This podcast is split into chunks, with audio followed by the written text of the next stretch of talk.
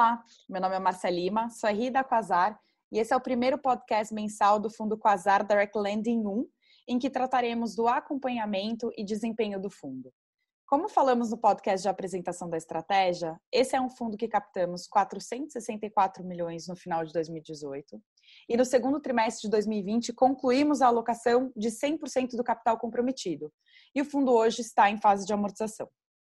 Para essa conversa, eu convidei o Eduardo Teles, que é responsável pelo time de originação e faz o relacionamento com todas as empresas que a gente tem nesse fundo. Edu, essa estratégia investe em operações de dívida de pequenas e médias empresas e a grande dúvida dos clientes é, é como que as empresas que temos em carteira têm se comportado nessa crise? Oi, Márcia. É, obrigado primeiro pelo convite. É, sobre, sobre a carteira, ela tem performado é, super bem. É, nós permanecemos é, com 100% de adimplência, ou seja, todas as empresas estão honrando com seus compromissos, mesmo tendo passado aí por uma das piores crises já vistas, né? O desempenho das empresas, de forma geral, reflete o que a gente viu nos indicadores econômicos, ou seja, é uma recessão bastante profunda em abril, seguida de uma recuperação gradual em, ma em maio, é, sendo intensificada em junho e julho. Tá? É, a gente também viu suporte muito grande dado pelas instituições financeiras, é, ou seja, os bancos, né? É, que concederam prazos, concederam carências, é, o, que, o que melhorou bastante a, a liquidez das empresas.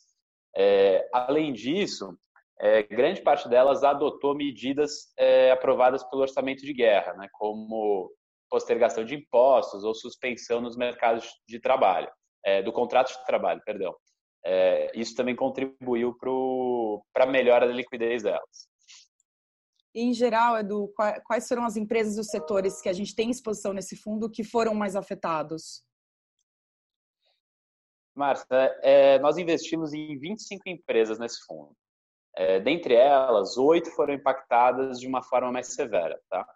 É, elas atuam nos setores de açúcar e álcool, nos setores têxteis, é, de indústria de eficiência energética, é, ou seja, iluminação, e concessionárias de veículos e prestação de serviço para a cadeia de óleo e gás.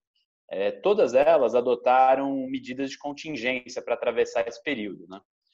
E já apresentaram melhora nos seus faturamentos. É claro que, o, que a retomada para esse grupo ela é mais gradual e tem sido mais lenta, mas a gente mantém o constante monitoramento e nós acreditamos que elas vão ter capacidade de honrar com os compromissos assumidos com a gente. Sim, você já disse que todos os ativos estão adimplentes, né? Mas ao longo desse mês, considerando julho de 2020, a gente teve algum impacto ou mudança relevante na carteira?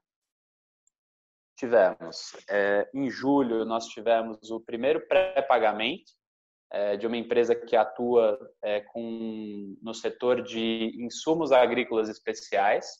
Ela nos prepagou um CRA é, de 20 milhões de reais e nós recebemos um prêmio de 1,5 sobre esse, esse pré-pagamento.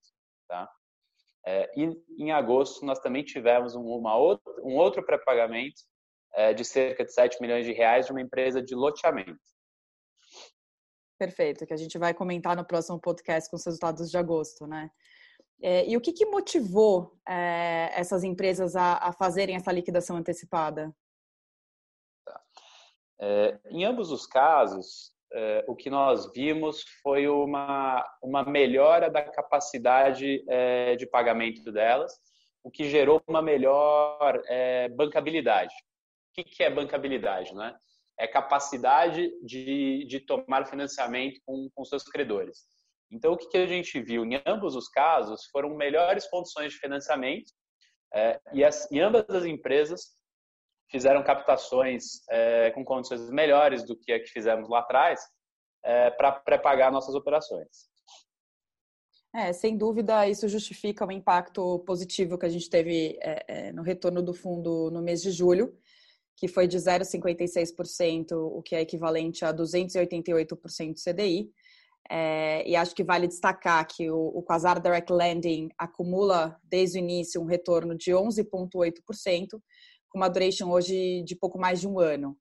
Edu, eu gostaria de agradecer a sua participação. É, e falar que para, para mais informações, é, confira o podcast de apresentação da estratégia que está disponível no nosso canal.